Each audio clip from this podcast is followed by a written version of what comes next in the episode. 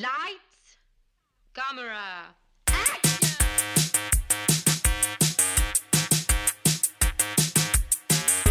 Bonjour à tous et bienvenue à On Jase de film. Euh, Mon nom est Guillaume Saint-Cyr et On Jase de film, euh, c'est un podcast où je m'entretiens avec un invité ou une invitée de ses goûts en cinéma. On passe en revue trois coups de cœur, un film détesté et un plaisir coupable. Et aujourd'hui, mon invité, c'est Samuel Archibald. Salut Samuel.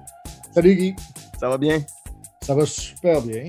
Un bon matin pour parler de cinéma. Tout à fait, tout à fait.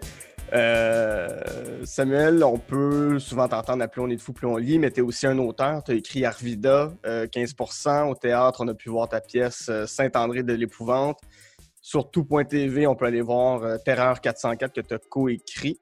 Oui, je, je voulais savoir comment est née ta passion pour le cinéma. C'est quoi les premiers films que tu as vus qui ont eu un impact sur toi? ben, moi j'ai été assez chanceux. mais Il y en a dans les films dont on va parler aujourd'hui que j'ai vus assez tôt. Hmm? Moi, je pense, je pense que j'avais une bonne famille de cinéphiles, tu sais, de- de- qui allaient de, de- toutes les sortes, je te dirais.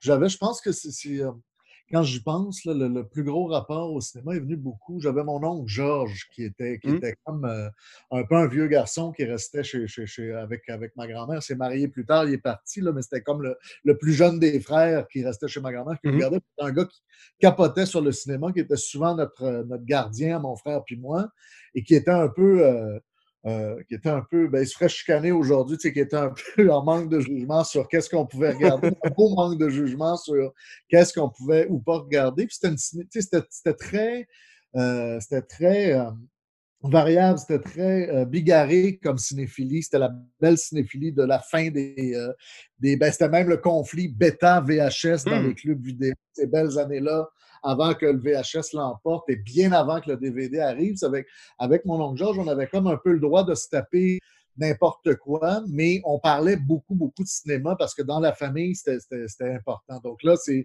autant les années où je me tape du Jean-Claude Van Damme, mais aussi des Bruce Lee au travers, aussi plus des films de, de Kung Fu des années 60-70, euh, les grands films d'action des années 80, mais en même temps, avec mon oncle Georges, on, on se mettait à triper sur le film de mafia. J'ai dû voir le Parrain 1, Parrain 2 à 10 ans, là, Wow, quelque chose comme OK. ça. Donc, tout était euh, ouvert. Puis souvent dans ma famille, ma mère faisait ça, mon père faisait ça, mais mon oncle faisait ça aussi. C'est-à-dire quand on tripait justement sur quelque chose, le film de guerre, ben, on- il y avait un petit échange. C'est-à-dire, Mm. Prédateur t'amenait à regarder euh, les douze salopards ou ce genre de, sais, de, de, tran- de- de transition-là, d'échange-là, qui faisait que le grand cinéma, ben, à la fois toujours marché main dans la main avec le, le grand cinéma populaire, là, mais tout, le- tout ça s'est mélangé très, très tôt.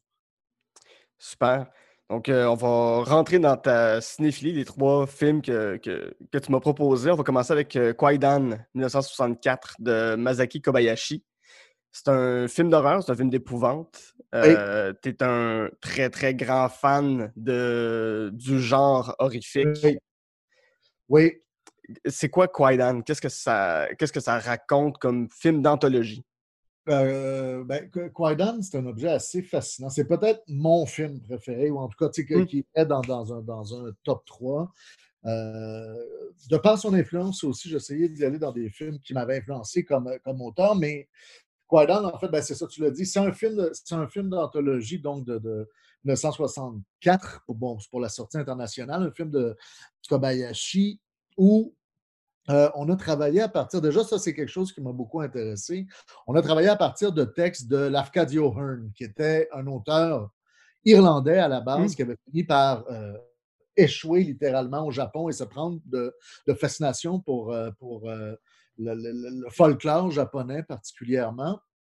Donc, déjà, cette figure de transfuge m'intéressait beaucoup. tu sais, C'est-à-dire que c'est c'est déjà quelqu'un qui a écrit plein de livres sur le folklore japonais, ramassé les histoires de, de toutes les régions. Tout ça, il est devenu important ben, à la fois pour les Japonais, où il a été naturalisé, tout ça. Donc, c'est un folkloriste respecté là-bas, mais à la fois comme vulgarisateur et comme passeur, c'est-à-dire que c'est à travers l'Arcadio Horn que l'Occident, le, Grand Occident, a découvert les, légendes, euh, les légendes japonaises, les, his- les histoires de fantômes, comme telles. Donc, Kwaidan, littéralement, c'est une vieille translittération de Kaidan, il ne devrait pas avoir de W, mais qui veut dire littéralement en japonais histoire de fantôme, histoire euh, d'esprit, mais qu'on utilise souvent là-bas dans, dans, un sens un peu plus élargi, de, littéralement Weird Tales, dirait-on à l'américaine, mm. histoire, histoire bizarre, fait inusité.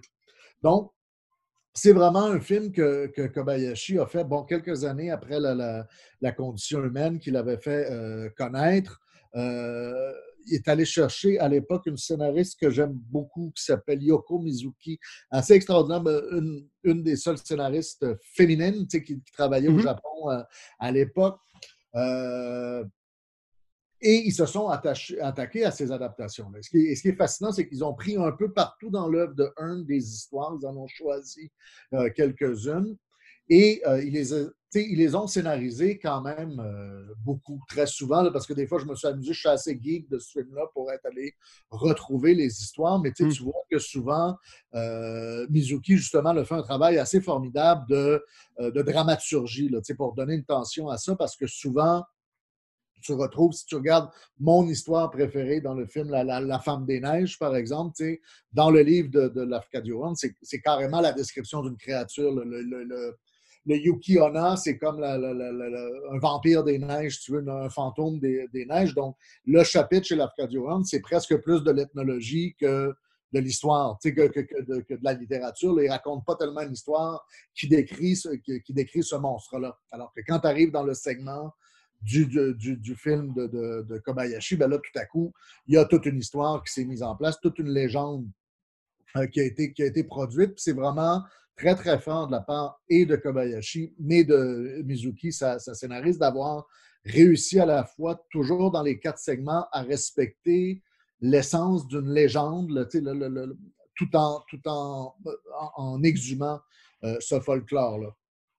Je pense que c'est intéressant. Ben, c'est intéressant ce que tu dis d'ailleurs. Ben, on, a tendance à le classifier comme un film d'horreur, mais bien sûr, quand on le voit, il ben, ne faut, faut, pas s'attendre à, passer des nuits blanches. On est loin de, de Shyamalan et même de, de, de, Friedkin. Et je pense que ça faisait partie de leur démarche aussi. Quand tu lis euh, sur, euh, sur euh, Kobayashi, comment il a décidé de faire ce film-là, il y avait un effort presque euh, qui peut faire penser à la limite au cinéma direct au Québec, de, ah conservation d'une culture. C'est-à-dire, il voulait vraiment tout ça, c'est en train de, disparaître. Lui-même avait découvert les bouquins de Hearn un peu par hasard. Et là, il avait, lui-même avait été frappé par ça. C'est drôle. C'est des histoires que je ne connais même pas sur des régions que j'ai visitées ou des mhm. régions mmh.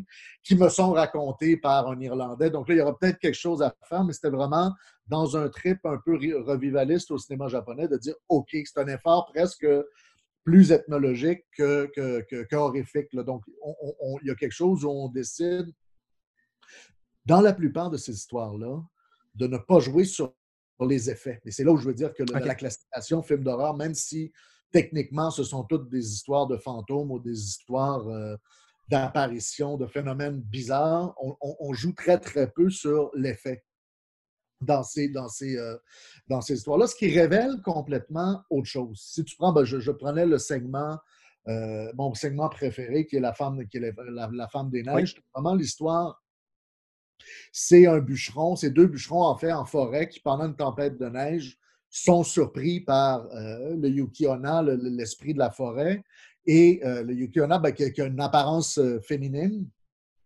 donc tue le plus vieux euh, tu le plus vieux des bûcherons. Et ça, tu as déjà dans la façon dont c'est montré quelque chose d'allégorique, de métaphorique, parce que c'est le froid qui tue, c'est-à-dire les gens les trouvent morts de froid, mmh. vidés de leur sang, mais morts de froid. Mais tu sais, donc figurativement, l'allégorie est toujours là. Et euh, la Yuki Onna, quand elle vient pour tuer le plus jeune, euh, elle le trouve trop beau. Elle, elle, résiste, elle, elle, elle, a comme un geste envers, envers lui. Et donc, elle lui laisse la vie en lui faisant promettre euh, de ne jamais révéler son secret. Je ne veux jamais que tu dises ce qui s'est passé ce soir, que tu m'as vu, bon, euh, etc. Et le jeune homme bon, rentre à son village, ne raconte pas trop ce qui s'est passé à personne, euh, reprend sa vie tranquillement et à peine quelques semaines, quelques jours, c'est pas clair, le temps passe étrangement dans, la ville. Il y a une jeune femme qui traverse le, village qui s'appelle Yuki, qui finalement est invité chez lui, euh, sa mère s'attache à elle, tout ça, finalement, elle ne repart jamais, devient la femme du, euh, du, bûcheron et bien sûr est une épouse extraordinaire mmh que tout le village adopte, adore, etc. Et ils ont, ils ont des enfants, donc c'est l'épouse modèle. Elle ne vieillit pas. On commence à avoir toutes sortes de petits indices. Et bien sûr, on arrive à un moment d'intimité dans le couple qui est superbe en même temps parce que c'est touchant et un peu effrayant en même temps, où le mari, par un soir d'hiver, de grande tempête, raconte à sa femme qu'est-ce qui lui est arrivé finalement, a l'espèce de flashback, ça lui revient, il lui, il lui raconte.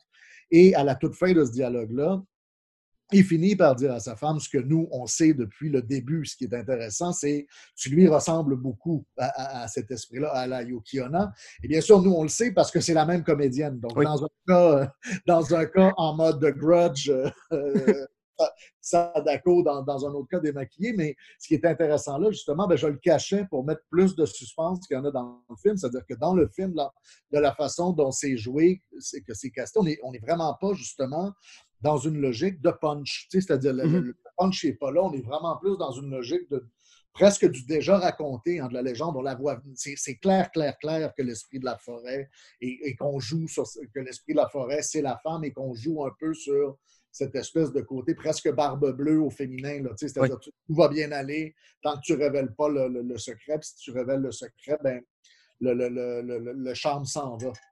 Mais justement, contrairement à, Barbe Bleue, dans cette histoire-là, ce qui est ce qui est, ce qui est, magnifique, ben, c'est l'inversion des genres. C'est que tout à coup, la, créature monstrueuse peut être quelque chose qui prend soin, quelque chose de bénéfique tant qu'on ne trahit pas son secret. Et même quand elle part, euh, quand elle part, elle, fait vraiment promettre à son mari, en fait, elle dit la seule raison pour laquelle je ne te tue pas, c'est à cause des enfants, mais si j'entends que, tu les as maltraités, je vais revenir. Donc là, il y a déjà quelque chose d'un ordre d'une féminité vengeresse. Euh, un peu qui est, qui est très fascinant, qui revient dans un autre conte d'ailleurs dans, le film. Mais tu vois, donc, ce, que je dis par rapport au genre de l'horreur, pour moi, est assez. Ça m'a frappé souvent quand, quand je travaille moi-même le, fantastique, l'horreur. Des fois, que d'y aller dans une transparence, de ne pas chercher l'effet à, tout prix, fut-il un effet de surprise, là, de, de, de, de, punch, de, big reveal, etc., de ne pas chercher nécessairement cet effet classique-là, ben, ça laissait des fois les enjeux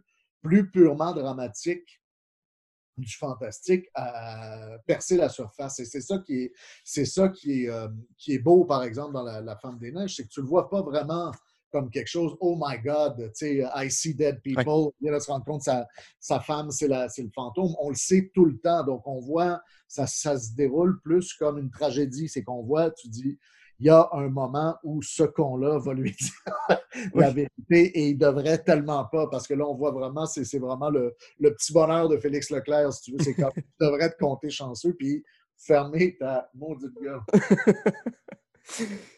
je me demandais, qu'est-ce qui.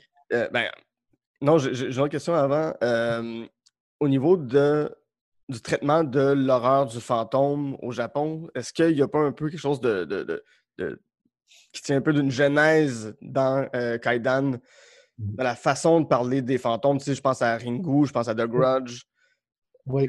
Est-ce que dans les deux premiers oui, ben, dans, Les deux premiers, euh, dans les deux premiers segments, en fait, de Guédan, c'est vraiment la genèse de ça.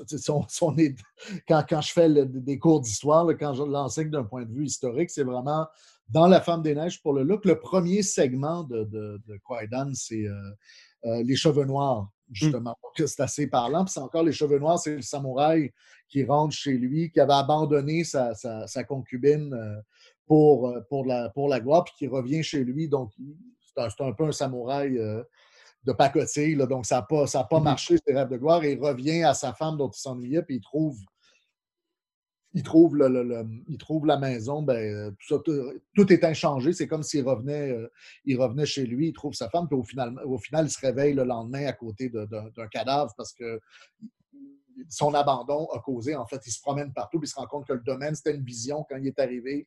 Il était dans un rêve fantomatique, mais en fait, qu'il avait la, femme qu'il aimait, euh, il l'avait abandonnée, elle est morte, etc. Et donc, ce qu'il voit, ce qui finit par le rendre fou, c'est vraiment les cheveux noirs qui lui tombent dans, mmh avec ça. On regarde vraiment, euh, là, je trouve qu'au niveau de la, la direction artistique qui est brillante dans ce film-là, c'est euh, j'avais un nom. C'est Shigemasa Toda qui, était, qui l'a fait. euh, C'est-à-dire à la fois l'apparence des fantômes, ben, c'est ça, là, tu, vois, tu vois Sadako, tu vois euh, de- de- tout- toute cette gang de fantômes-là, tu sais, du, du, du G-horror, plus des années à partir de la fin des années 90. Euh, les autres films de Nakata aussi, là, tu sais, comme Darkwater, tout ça, tu étais en plein, tu es vraiment en plein euh, là-dedans.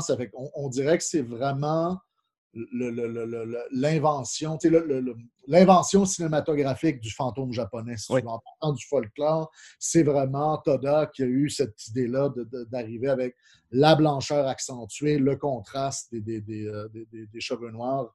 Euh, puis dans les mouvements aussi, d'aller jouer, euh, je pense que la, la- la comédienne qui joue Yuki, justement, qui va jouer, tu sais, des fois, justement, un peu dans le, dans le no, je ne sais pas s'ils l'ont euh, accéléré ou tout ça, mais avec des mouvements un peu là, Oui. Ce qu'il y avait dans, dans, dans, dans Ringu, justement, d'avoir des mouvements là, qui étaient altérés des fois euh, dans la version américaine numériquement, mais que dans la version japonaise, tu avais plus un effet vraiment de, de chorégraphie, Oui. là, de chorégraphie très contemporaine. Je pense que vraiment le, blueprint était là dans, dans, puis il y a vraiment quelque chose de, fascinant aussi qui a, qui a travaillé Coppola, c'est-à-dire ce qu'on oublie aussi, c'est que c'est dans les années 60, moi ce qui m'avait marqué quand je l'avais vu, on, a moins vu ça ensuite dans un mouvement plus nat- naturaliste au cinéma, mais Kwaidan s'est entièrement tourné en, studio. Euh, donc, tous les décors, euh, Kobayashi avec Toda, avec Toda, euh, pardon, je vais juste reprendre. Euh, donc, Kobayashi avec Toda euh, euh, ont peint une partie des décors eux-mêmes. Donc, Mm. tout ce qui est les, toutes les, les, les, les ciels, les horizons, euh, les, montagnes au loin dans, dans, dans, dans Kwaidan euh, est artificiel et peint.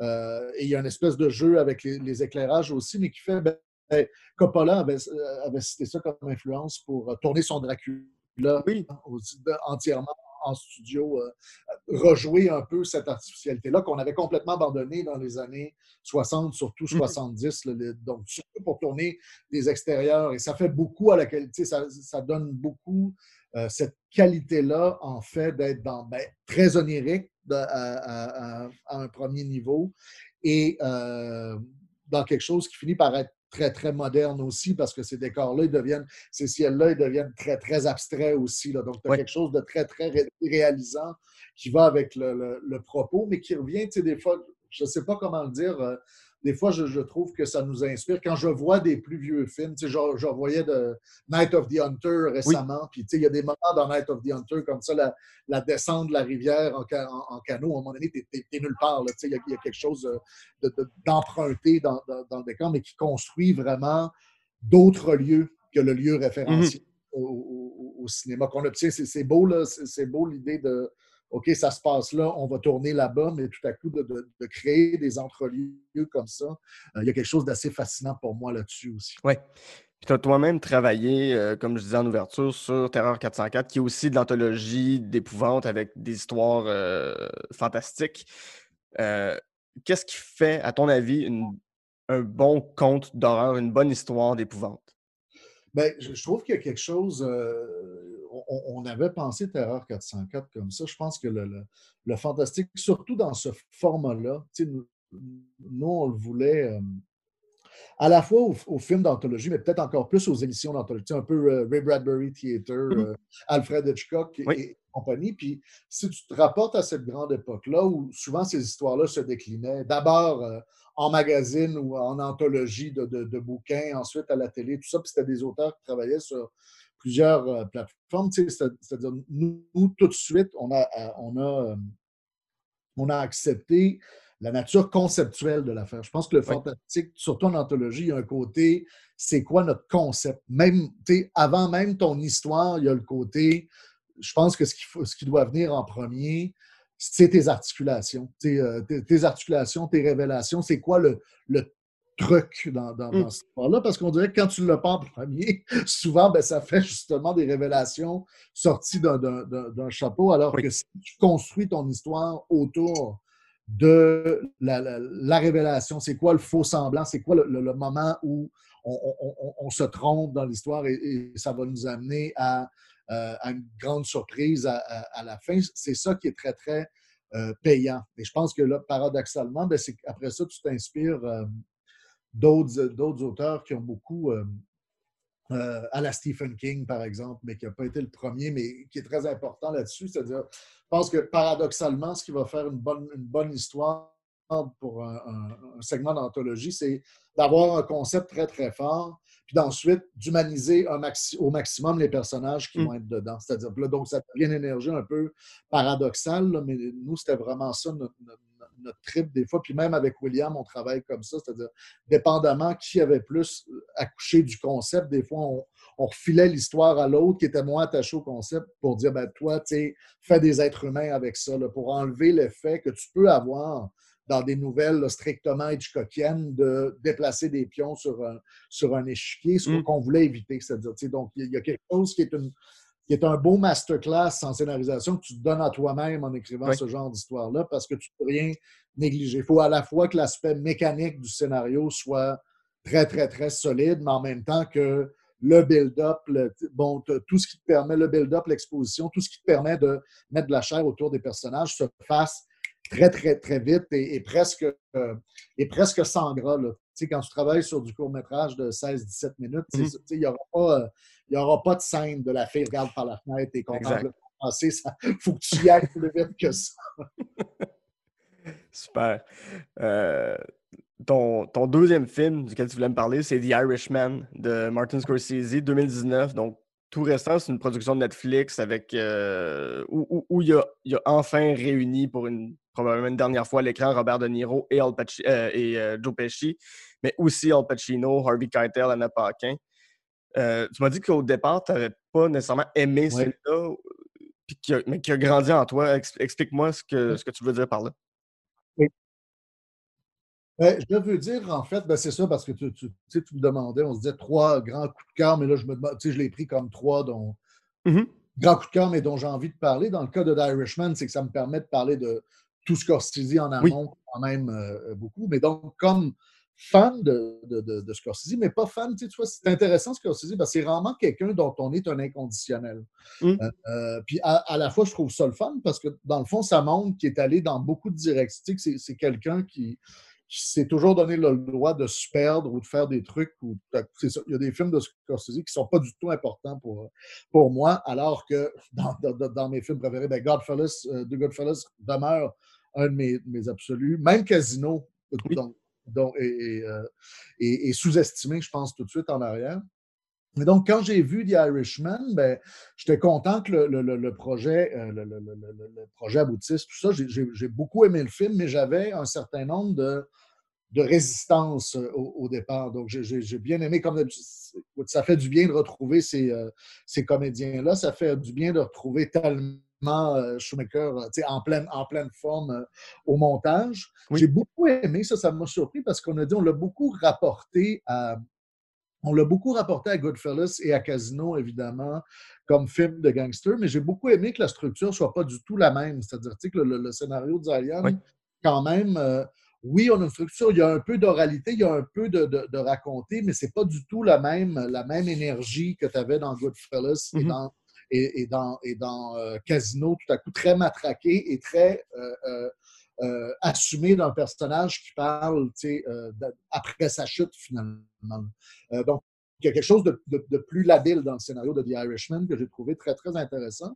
Je pense que mes, je pense que mes, on peut expliquer comment le film a, a, grandi en moi à partir de mes réserves. Je pense qu'elle tournait tout autour de deux choses, mes réserves. C'est du côté bidon d'une part, de, des fois de la technique, c'est-à-dire qu'il y a beaucoup de gens qui ont eu de la misère à adhérer, moi entre autres. Surtout, je te rappelle quand le film est sorti, il y avait la petite, il y avait la petite querelle euh, Scorsese contre le Marvel Universe. Donc, où j'avais plutôt tendance à, à, prendre pour, pour euh, Scorsese parce que je suis de moins en moins un gros fan de l'univers, de l'univers Marvel. Euh, mais en même temps, il y avait une petite ironie quand tu voyais The, Irishman, c'est qu'on t'accuse les autres de faire des, des films un peu un peu faux, un peu potache, un peu artificiel. Puis là, tout à coup, tu nous, tout le monde a une espèce de facelift euh, oui. live dans ton. Tu sais, avec là, déjà, il y a. Ah, ça, ça, ça, pouvait ghoster. C'était une proposition, en tout cas. il fallait l'apprivoiser. J'ai fini par l'apprivoiser. L'autre côté peut-être un peu bidon qui me dérangeait, c'était le, rapport, euh, dans le scénario de ben, le, rapport à la source, dans ce cas-là, le, livre I, Heard, I Hear You Paint Houses de, Charles Brand, donc la pseudo-biographie de, Frank Sheeran. et, ça, ça me dérange. C'est-à-dire que c'est un livre qui est très, très contesté. Hein. c'est vraiment, ça a été recueilli euh, dans, les dans les derniers mois de la vie de Sheeran par un enquêteur tourné journaliste, auteur mm-hmm. de tout ça. Et oui, c'est un livre, c'est un livre intéressant, mais c'est un livre qui a été beaucoup contesté et, euh, et, euh, et, même ridiculisé par, par moments comme une espèce de délire de, de, vieil homme, que, donc qui avait fricoté avec la mafia, qui avait connu un certain nombre de gens qui était, mentionné, qui, était mentionné dans le livre, mais que euh, il y a beaucoup de policiers qui ont dit Frank Sheeran n'a probablement jamais tué quelqu'un. C'est-à-dire que j'en ai entendu parler du fait que ce gars-là a été, euh, a été euh, un, un, tueur, surtout Pâteux de jambes, peut-être. Surtout que dans la vraie vie, bon, on le voit moins avec De Niro, mais dans la vraie vie, Sheeran mesurait comme 6 pieds 6, 6 pieds C'est un, un, espèce de colosse. Avec, oui, ça, ça peut aller collecter des paiements en retard, mais pour un tueur à gage, c'est pas, c'est pas très, tellement pratique d'être mm-hmm. reconnaissant. Comme ça, souvent, ils sont, ils sont plus euh, invisibles. Donc là, il y, y, a toute une enquête qui avait été faite. Puis moi, comme je traite beaucoup histoire du crime organisé, ben, j'arrivais avec une petite réserve sur eh, qu'est-ce qu'ils vont faire avec ça, avec ce côté-là? Ça va avoir un traitement un peu. Euh, euh, Big Fish ou euh, ça va être adressé à l'intérieur du film que ce récit-là est un peu un, récit d'un genre de un genre de Forrest Gump mafieux. Là, C'est plat pas plus fin qu'un autre qui finit par être dans absolument tout et, dans toutes les, les, combines. Et ça, je pense que à mon premier visionnement, il est toujours resté une, une, résistance par rapport à ça, de dire ben voyons, OK, il n'adresse pas ça. C'est pas ça l'enjeu du film, finalement.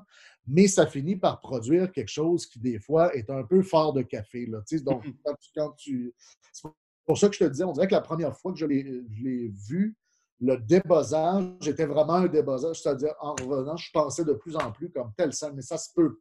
Ça se peut pas. Pourquoi il monte absolument, presque sans, sans euh, en tout cas pas avec la distance que j'anticipais, euh, toutes ces scènes-là, tout à coup, où, euh, bon, il rencontre le gars du Watergate, il rencontre celui qui a tué Joey, Gallo, là, t'es comme, OK, donc il était vraiment partout et qu'il n'y a jamais vraiment de, de, de personnages témoins comme tu pourras en avoir dans d'autres films de Scorsese pour, pour remettre en doute mm-hmm. ou, ou, les questions, le, récit qui, se passe. Donc, je te dis, c'était l'état numéro un. Et j'ai l'impression, quand je te dis que le film a, a grandi en moi, c'est qu'on dirait que un des défauts répond à l'autre d'une certaine façon, mais que le caractère déréalisant un peu justement de, de, l'âge. Tu sais, c'est-à-dire qu'on dirait que la proposition, je la comprends mieux ou je la trouve plus complexe à force de, penser au film, mais tu sais, il y a quelque chose en, revoyant, comme je le fais souvent pendant les fêtes, euh, toujours au, moins un ou deux vieux classiques de mafia. Je ne sais pas pourquoi, mm-hmm. mais Parrain 2, les gars, tous les films de Noël, pour moi. Euh, mais quand tu, quand tu regardes, euh, c'est ça qui est intéressant, quand tu regardes, par exemple, le parrain 2, quand tu arrives au parrain 2, tu, tu, regardes les âges, puis on fait, c'est un peu la déchéance de Michael Corleone, qu'on imagine à la fin encore un peu plus vieux, euh, déchu, encore plus solitaire qu'il est à la fin du film. Mais il y a quel âge, Al Pacino, à la fin du parrain? Il y a-tu 30 ans quand il joue Michael. Je ne suis même pas sûr. Donc, il, est tout jeune. De Niro aussi. Avec, et, et, en même temps, c'est toutes ces années-là où euh, on parlait de Once Upon a Time in America, on parle du parrain, on parle dans Godfellas, quel âge a, euh, euh, Ray Liotta à la fin, justement. C'est encore, encore un enfant, puis pourtant, il y a un côté 30 années passées dans la mafia. Donc, techniquement, à la fin de Goodfellas, le personnage d'Henry Hill, il, doit être rendu pas loin de la cinquantaine, mais on les voit âgés euh, différemment. C'est drôle parce que c'est comme si tous ces comédiens-là qu'on avait vu longtemps jouer un peu, euh, un peu plus vieux que leur âge, tout à coup se, retrouvaient à l'autre extrémité du spectre complètement, mm-hmm. à jouer plus jeune que leur âge grâce à, cette espèce de, magie-là. Et je trouve que ça confère, à un moment donné, c'est que ça finit, ce côté-là un peu, un peu dreamlike, justement, un côté onirique à l'affaire, un côté irréel, qui, est peut-être le commentaire sur le scénario que, que j'attendais, d'autant qu'il y a quelque chose comme une entrée aussi. C'est-à-dire que même, tu sais, De Niro, ils ont beau le rajeunir autant comme autant, même quand il est supposé avoir 30 ans, tu sais, quand il court dans la rue, tu as un côté, tu dis c'est un vieil homme. Tout à fait. Oui, oui, c'est mouvement. Ouais, Moi, j'ai juste la scène de la Deuxième Guerre mondiale quand il tue des gens en Italie. Puis tu le vois bouger, puis tu fais, c'est un, un, un, un grand-père qui est en train de tuer du monde. Là les articulations sont, pas. Le visage est lisse, mais les articulations grincent pas mal. Mm-hmm. Et en même temps, ça fait un truc, c'est ça, c'est je ne sais pas si ça, marche au niveau de l'illusion, mais c'est que ça finit par créer ce, côté-là où au lieu d'avoir où, tu es vraiment dans l'inversion. Je pense que ce côté inversion-là est important. C'est-à-dire, au lieu d'avoir des jeunes qui jouent à se projeter dans un avenir de déchéance, ben là, tu as des, des, vieux qui se projettent, qui, revisitent une jeunesse, en fait, qui était peut-être déjà bien, qui était peut-être déjà pourrie à mmh bien des égards. Et je trouve ça que juste cette idée-là de l'inversion, tout à coup, que Pacino soit là, en offrant, mais tu sais qu'il y a quelque chose d'une ironie que tu as toujours chez, chez euh, Scorsese, mais l'idée que Hoffa, Jimmy Hoffa soit comme le centre moral du film est grotesque parce que je veux dire, OK, il ne tuait pas personne à coup de 12, mais c'était un pourri Jimmy Hoffa. Même, même comme leader, peut-être vaguement plus idéaliste que ses autres, mais à peine. donc, mm-hmm. donc, toute cette espèce de déchéance-là est, là à la base. Puis j'ai trouvé très, très importante dans, dans le dans l'inversion, ben, juste le rôle qu'on fait jouer à Joe Pesci je trouve qu'il se sauve pas mal avec le film Joe Pesci, d'ailleurs. Euh, c'est-à-dire, De Niro est plus en mode straight man.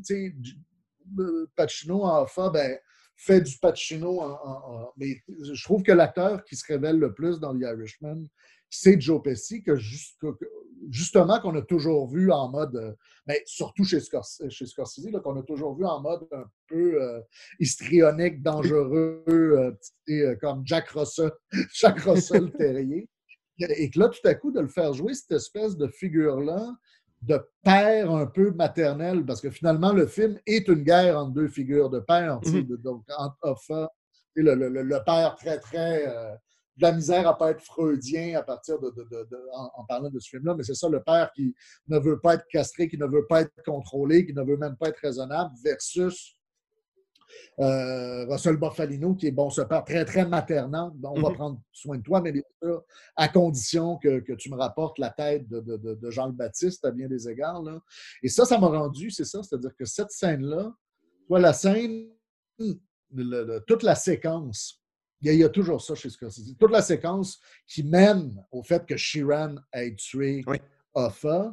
Tu, vois, au premier visionnement, c'est complètement grotesque. Tu j'étais plus sur mon mode historien en train de regarder un, un peplum. Tu sais, c'est mm-hmm. comme les gars, de la mafia ne vont pas demander au meilleur ami. Tu c'est-à-dire, il y a tellement de façons dont ça pourrait ne pas marcher, cette affaire-là. Tu sais, euh, c'est complètement absurde comme plan. Ensuite, en le revoyant, parce que bien sûr, c'est probablement une histoire inventée ou en partie, euh, en partie inventée. Mais quand je la revois, quand j'y repense, ben c'est ça qui lui donne sa force, justement, c'est que c'est un, un, espèce de cauchemar freudien. C'est vraiment ce moment où on te demande d'aller tuer une figure paternelle pour, euh, pour toi, pour tester ta loyauté. C'est hyper fabriqué, c'est-à-dire que ce n'est pas une affaire de business, c'est vraiment comme si la métaphore de la famille criminelle était portée à, sa, à son extrémité, là, vraiment. Euh, complètement euh, meurtrière, mais je pense que la scène, justement, la scène où se déroule toute la dernière partie de, The Irishman, elle est onirique, elle est, elle est l'inconscient, elle est freudienne bien davantage qu'elle est historique finalement. Mm-hmm. Moi, ce qui m'a marqué quand j'ai vu ce film-là, c'est aussi la relation, puis on a beaucoup critiqué avec raison la place des femmes dans le film qui sont à peu près inexistantes mais c'est l'espèce de protection que Robert De Niro veut faire de sa fille, le manque de communication qu'il a avec sa fille, puis l'espèce de jalousie qui se dresse entre lui et euh, Jimmy Hoffa, Jimmy Hoffa qui couvre, euh, qui couvre euh, la, fille de De Niro de, de, cadeaux constamment.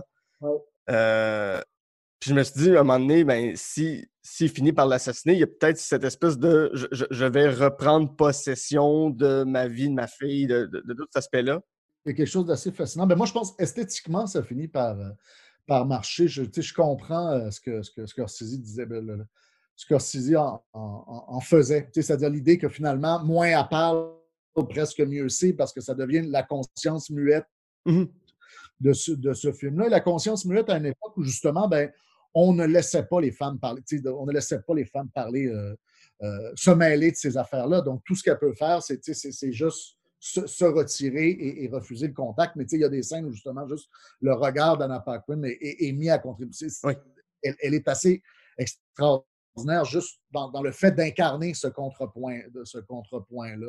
Et je pense que c'est comme il y a quelque chose, c'est beaucoup une élégie, c'est beaucoup un requiem pour euh, le film de gangster. Ça, c'était facile à, faire, on l'a dit beaucoup.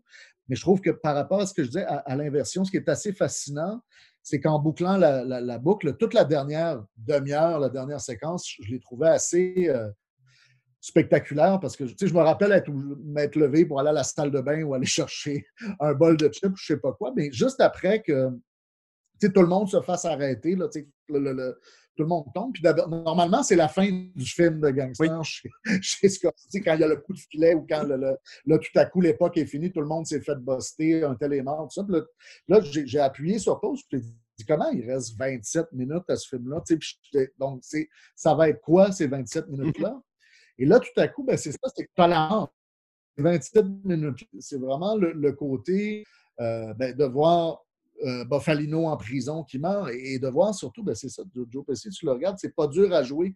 C'est-à-dire, il est vieux, six mois, il est donc bien vieux. Puis en plus, le vieilliste de l'autre bord, mais là, tu as tout, tout, euh, tous ces hommes-là, puis ça à quoi ils sont pris. C'est-à-dire, là, c'est drôle parce qu'on vient à. Euh, c'est pas juste un film euh, somme pour moi sur sa période gangster, parce que là, on revient à Mean Street, on, on revient aux échos catholiques, on revient à la dernière tentation du Christ, parce que là, tout à coup, ça devient une exploration de c'est quoi mourir pour ces hommes-là qui étaient catholiques. Ben, mm-hmm. toute la, c'est ce qu'ils avaient en commun. Souvent, les, les, les Irlandais, les, les euh, les Siciliens, les Italiens, donc quand ils sont ceux qui sont tombés du côté euh, du crime organisé. Puis qu'est-ce que tu fais comme catholique? Bon, ben quand ben là, tu n'as pas eu la chance de, de, de, mourir jeune, en, en, guillemets. Là, tu as à vivre avec ce que tu as fait dans, dans, dans, dans, ta vie. Puis j'ai trouvé ça, ça j'ai trouvé que c'était vraiment un moment que je ne m'attendais pas à voir, mais que j'ai trouvé très, très fort dans les. Parce que ce qu'on peut reprocher au film de,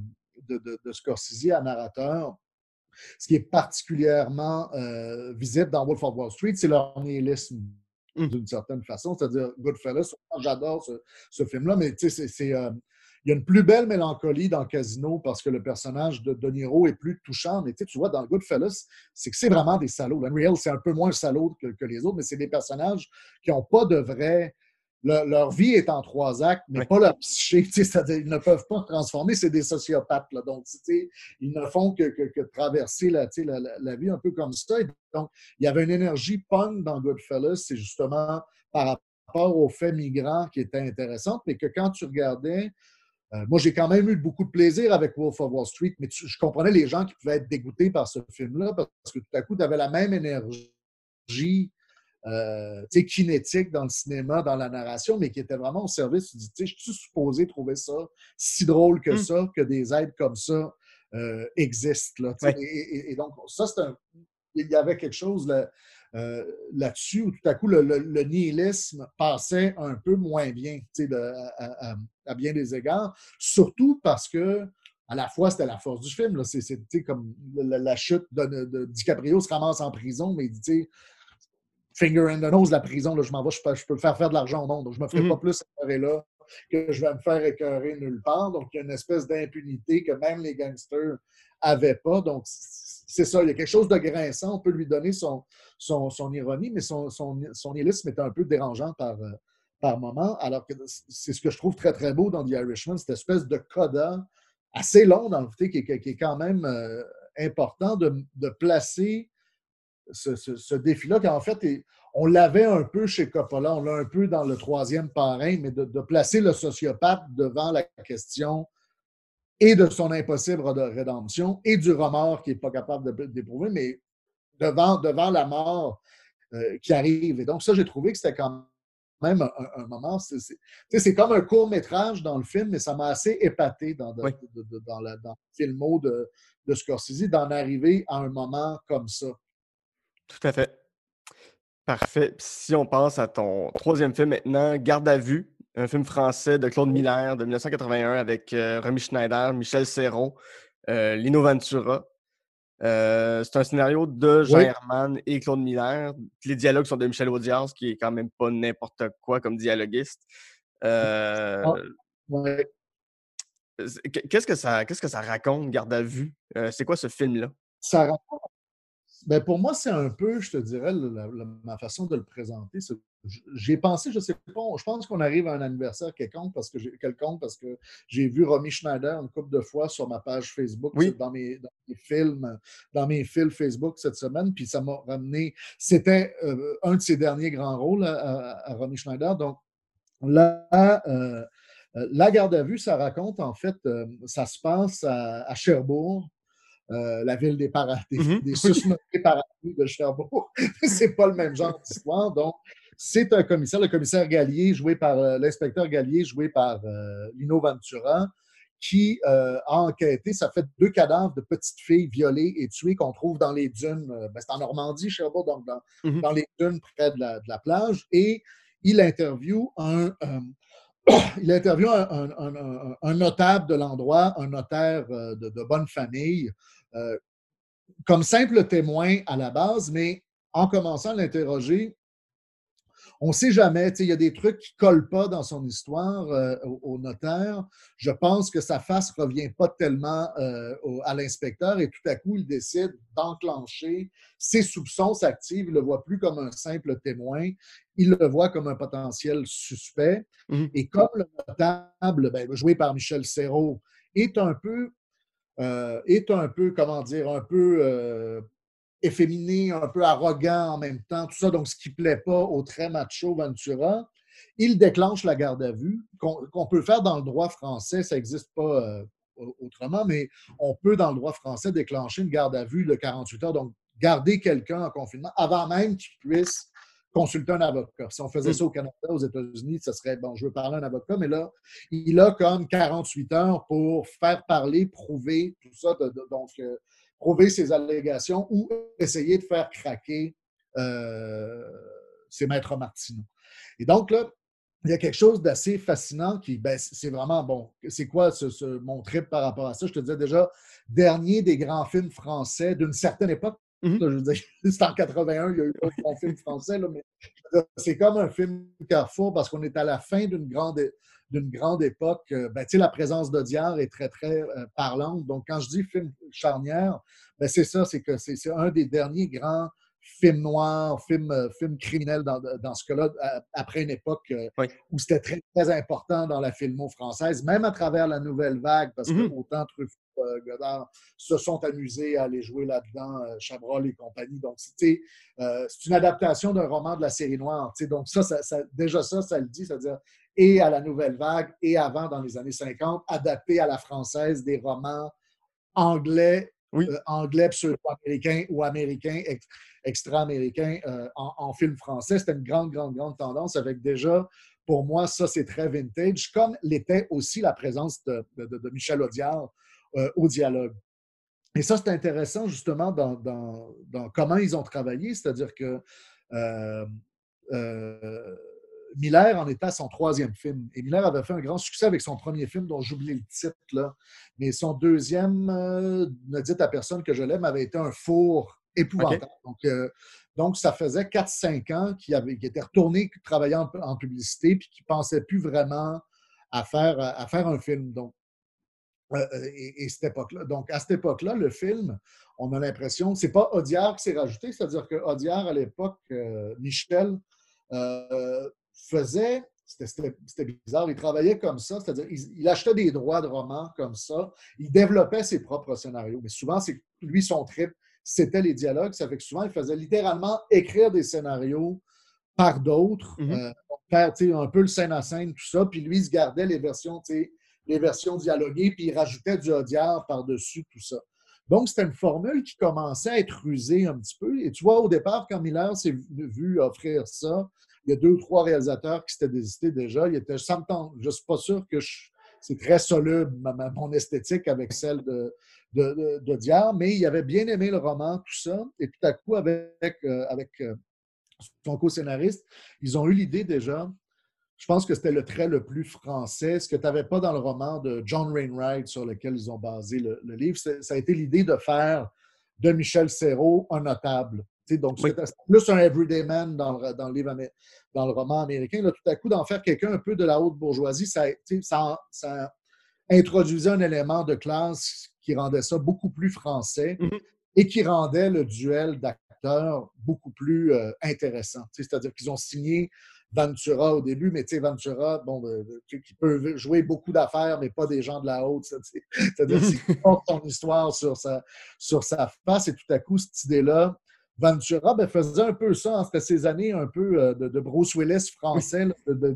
donc, j'ai été un dieu du cinéma d'action, mais là, j'essaie des trucs. Donc, c'est grâce à lui que Miller a pu faire le film et que Miller a pu signer Michel Serrault aussi, parce que tout à coup, Serrault, qui lui, à l'époque, essayait de briser son image de comique, ben là, tout à coup, euh, Ventura, Serrault, euh, dans un dans un face-à-face comme ça, ça devenait assez extraordinaire. Et juste ça, dans le film, est assez euh, brillant. Et même formellement, c'est-à-dire c'est très Hitchcockien, mais Hitchcockien discret, c'est-à-dire c'est un beau huis clos cinématographique, mmh. qui est cinématographique. C'est pas théâtral parce qu'il y a plein de mouvements dans le commissariat, les, les, mouvements de caméra, comment on suit ces gens-là. On est toujours en train de sortir euh, et de rentrer dans la scène d'interrogation. C'est très, très dynamique. C'est pas du tout. Euh, il n'y a aucun effet de théâtre filmé, mais il y a un effet de rencontre entre deux espèces de géants. Moi, j'aime beaucoup Lido Ventura. J'ai un espèce de fétiche euh, pour Ventura. C'est comme j'ai failli mettre l'aventure, c'est l'aventure de Lolo. Ah, oui. coupable euh, tout à l'heure, mais c'était, je sais pas, c'était un des comédiens préférés de ma grand-mère. C'était quelque chose. Tu sais, il y en a. Euh, donc, je regardais beaucoup de films de lui avec, avec elle, et je pense qu'il y a quelque chose. Il y a des visages Madeleine comme ça au, cinéma et des comédiens je trouve qu'il y a des comédiens comme ça. Lui-même était très humble sur ses propres talents. C'est quelqu'un qui, à la base, était, a, pas fait le conservatoire. Il avait un grand respect. Il a, toujours été très, très déçu de ne pas avoir fait le conservatoire. Il avait un respect tel sur la scène, pour la scène qu'il n'a jamais allé voulu jouer au théâtre parce que je ne suis pas un vrai acteur, mais au cinéma, je peux faire la job. Il, a refusé plein de rôles comme ah ça. Et il connaissait ses limites, mais en me disant, dans certains rôles, je sais que je peux faire très fort, mais je ne vais, pas, je vais pas aller ailleurs. Donc, il y avait une belle humilité. Puis à la fois, ben, c'est ce que ça créait. Tu sais, des comédiens un peu qui venaient du musical. On a eu ça un peu dans les années 70, tu sais, je dirais, avec Jean Lapointe au Québec. Oui. Comme Jean Lapointe, tout à coup, il joue dans les ordres, puis comme, ben, il était cœur, hein? Ah oui. ou, tu sais, à la belle époque de Omerta, qu'on a déterré, pas toujours avec le même bonheur, mais souvent des, des vieux comédiens. Tu sais, un mm-hmm y a une présence quand même. On, arrive à faire quelque chose avec ces, comédiens-là. Donc, moi, déjà, le duel, le duel d'acteurs dans ce film-là, je le trouve extraordinaire. Et ce qui est très, très intéressant aussi, c'est le duel qu'il y a eu euh, de l'autre bord entre Miller et Audiard, justement, pour faire. Ça a été le seul César de la, de la carrière d'Audiard, c'est-à-dire que Miller, qui était jeune, a été, alors que Michel Audiard était déjà un monstre sacré, euh, il a eu le courage de s'engueuler avec lui, puis Audiard a fini par le respecter. Ils sont restés des amis pendant des années mmh. après.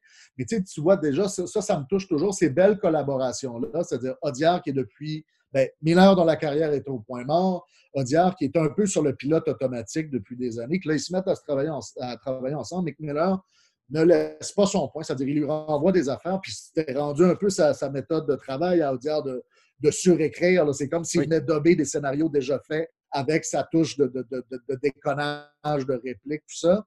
Et Audiard a passé six mois vraiment à dire non, cette tirade-là, c'est trop, Michel. Ça, non, on enlève cette vanne-là, ça ne sera pas un film, ça sera pas un film de pout-pout et, de réplique à, et de réplique à 50 pièces. C'est pas ça qu'on c'est pas ça qu'on va faire. Et finalement, ben, quand il s'est acquis ce respect-là et, qu'ils sont, sont mis à travailler euh, les, deux ensemble, mais ça fait un, scénario, probablement le scénario tardif de, de où on a plus pu voir ben, de quoi il était capable si justement euh, il, renonçait à certains, à certains tics et à une mm-hmm. certaine pyrotechnie. Là. Donc, ça, c'est assez. Euh, c'est assez génial. C'est ça, c'est des moments comme ça. J'ai toujours aimé lire sur le tournage de, ce film-là. On racontait entre autres que Lino Ventura, qui était pote avec tout le monde, euh, n'est jamais. Lui et Serrault sont devenus amis les quelques années, euh, quelques années après, mais pendant le tournage, les deux qui étaient reconnus comme des mecs super sympathiques sur les plateaux ne sont pas devenus. C'est-à-dire, ils ne ah voulaient pas C'est-à-dire, on faisait comme. Ben, les, les, Français ne sont pas très méthodes, mais là, on dirait qu'il y avait une, intuition de, euh, de, de, Il ne faut pas qu'on commence à être copains comme cul et chemise pour jouer cette espèce de tension-là parce que ça ne va pas le faire. Donc, il y avait un côté vraiment.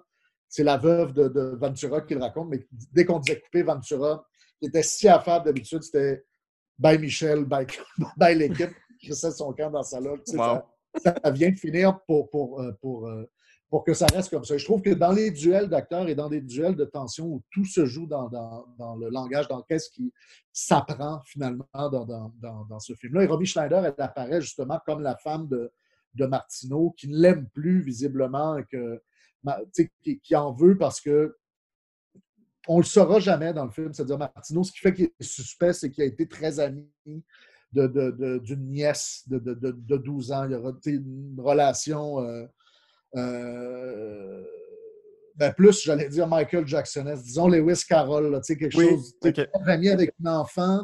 Eux n'ont jamais pu en avoir, donc lui a toujours dit c'est juste un tuteur, j'aime beaucoup, j'aurais voulu avoir des enfants. Elle en fait quelque chose de non, non, c'était beaucoup plus malsain que ça. Et là, on, on tourne là-dessus. Je ne veux, pas veux pas trop en dire, mais on joue à la fois dans de l'attention sur une enquête, mais dans de l'attention, une enquête qui est psychologique, là, sur des motifs fondamentaux. Puis sur une rencontre, finalement, de deux hommes, c'est assez intéressant. C'est que c'est le, entre quelqu'un d'assez euh, d'assez macho, d'assez carré, puis quelqu'un de beaucoup plus complexe, mais qui finissent par faire beaucoup de chemin l'un et l'autre là-dedans, à l'intérieur d'une part d'une grande solitude pour le personnage de Cerro mm. et, euh, et, d'une espèce d'esprit arrêté, mais euh, capable de s'ouvrir pour le personnage de Lino Ventura. C'est un film assez, euh, assez extraordinaire. Puis j'aime ça, c'est-à-dire dans, dans, la liste de mes 2500 films préférés.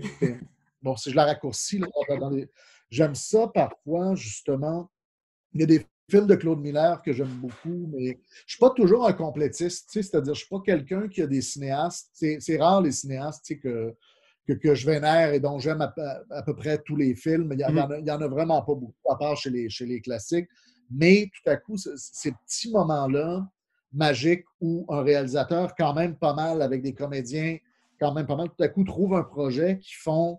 Euh, qui, fait, euh, qui donne au final un petit film à peu près parfait, euh, j'aime beaucoup ces moments-là. Et, donc, Garde à vue, c'est un bon exemple de, de, ça, c'est-à-dire un, petit projet de rien du tout qui finit par être très, très impressionnant quand, je le vois. Et souvent, ben, c'est pas qu'il est passé à l'oubli. Des fois, on voit moins les films de ces années-là, mais c'est un film que jamais, je ne l'ai jamais recommandé à quelqu'un sans que la personne me revienne en disant Si, bon, c'est quand même tout un film, ça. Oui, donc des fois, le, pas dans les petits pots les meilleurs onguents, mais d'une certaine façon, oui. Les, les, petits trésors bien cachés, j'aime ça. Excellent. On va faire euh, sur ça une, courte pause, euh, puis on revient avec euh, les films, ben, un film que tu détestes et je partage ta détestation et ton plaisir coupable. On revient tout de suite.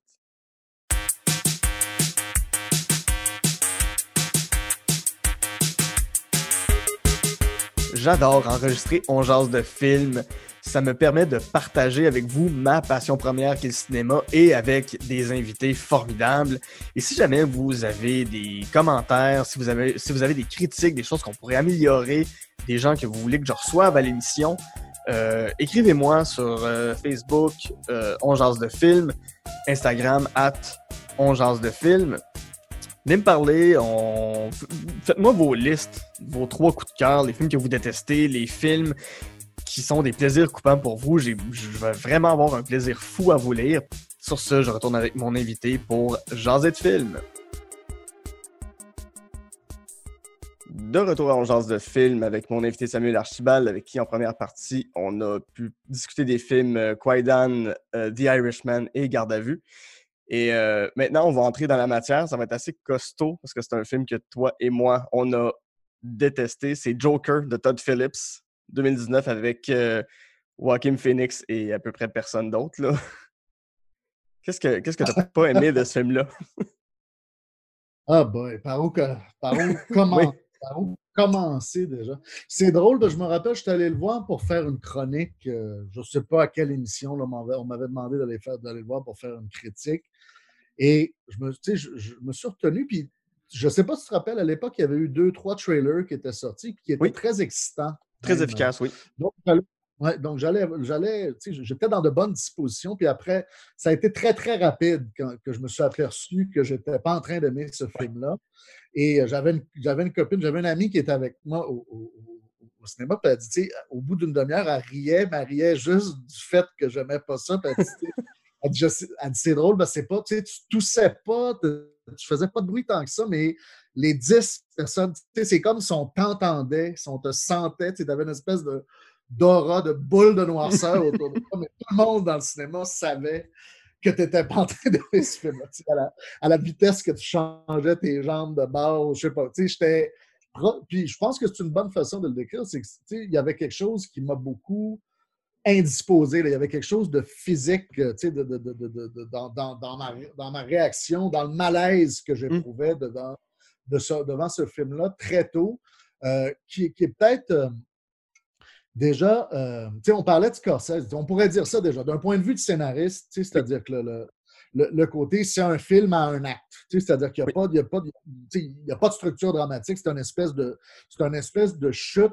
Et c'est une espèce de chute qui est complètement pré-programmé, ça, ça m'a beaucoup dérangé. C'est-à-dire, tout de suite, une des premières scènes, tu le vois dans, dans- dans l'autobus, il est pas. euh, qui essaie de faire rigoler le gamin, ça tourne mal parce Oui. qu'il est déjà, il est déjà creepy, donc.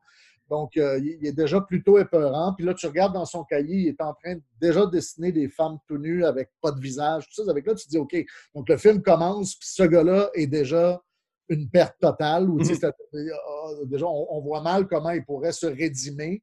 Et, euh, et à partir de là, tu sais, déjà, tu as la scène où là, tout à coup, il se fait enlever de ses médicaments par la fille de la sécurité publique qui, elle aussi, est dépassée, mais est plutôt déplaisante, sans empathie, Oui. euh, y a plus que d'autres choses. Et, et là, de plus en plus, ben, tu avances et tu t'enfonces dans un film, tu sais, dans une espèce de, de, de, de- de nihilisme, mais de nihilisme qui, justement, dit rien par rapport, tu sais, c'est ce que, j'évoquais des, des films de Scorsese. Bon, ben là, tu sais, Scorsese, j'espère qu'il a eu son chèque, d'ailleurs, pour euh, ce film-là, parce que quand tu enlèves, ben, ça, je pense que c'est un problème que toi, tu avais soulevé, mais quand tu enlèves ce que ce film-là doit à Taxi Driver et King of Comedy, je sais pas, tu sais, il reste le générique, puis ça. la, mu- la- la musique de la, de- qui est bonne par ailleurs, la, la, compo- la compositrice, j'oublie son nom, mais tu sais, euh, il reste vraiment pas grand-chose. Donc là, tu sais, for- formellement, dans, dans le, dans le déplacement, on est dans, on est dans l'emprunt et euh, dans une espèce de construction, c'est ça, dans un nihilisme qui, qui est très, très large discursivement, parce que finalement, avec le déplacement d'époque, qu'on sent qu'il a été fait à la 25e heure, parce que Mhm. et il y a la vidéo virale du Il n'y avait pas de vidéo virale. oui, ça se peut pas, là. Là, tu sens, OK, là, on a voulu aller mettre un peu le rapport, euh, tu sais, de, de- de- de- le rapport à Trump avec les, les, les, les, les- les Central Park Five. À un moment donné, tu as ces échos-là, mais tu dis, OK, tout ça a l'air vraiment sur le, sur le coin de la table et tout ce que ça fait, le déplacement vers les années 80, ben, c'est juste d'accentuer la, la- la dette esthétique à, Mhm. à Scorsese. C'est ce qui est clair, clair, clair. Oui. C'est ce qui, ce qui m'avait marqué aussi, c'est à quel point tous les personnages sont plaqués, puis il y, a- il y a beaucoup des comparés, mettons, à un King of Comedy de, de Scorsese, mais King of Comedy, quand tu regardes le personnage de Jerry Langford, qui est l'animateur du talk show, il y a une vie à l'extérieur de son talk show. Euh, même si on voit jamais nécessairement la mère de, euh, de euh, Popkin dans King of Comedy, tu sens qu'elle a une vie. Dans ce film-là, il y a un personnage qui se sont assis pendant probablement des heures et des heures pour le construire, le construire une, une psychologie, mais tous les autres personnages ils ont été écrits sur un coin de table à dernière minute aussi, là, de bon, ben l'animateur télé, c'est un animateur télé. Oui. Ils sont rien d'autre. Oui. Puis il ne sera pas fin. À un moment crucial, il ne sera, pas- il sera pas gentil. Et de cette espèce de dramaturgie-là, moi, je voyais, il y avait quelque chose. Ben, même comme fan de comics, tu sais, tu vois, je ne suis pas un grand, grand fan de, de, de comics, mais l'univers Batman est, est un de ceux euh, qui, qui, qui, qui, qui m'intéresse plus.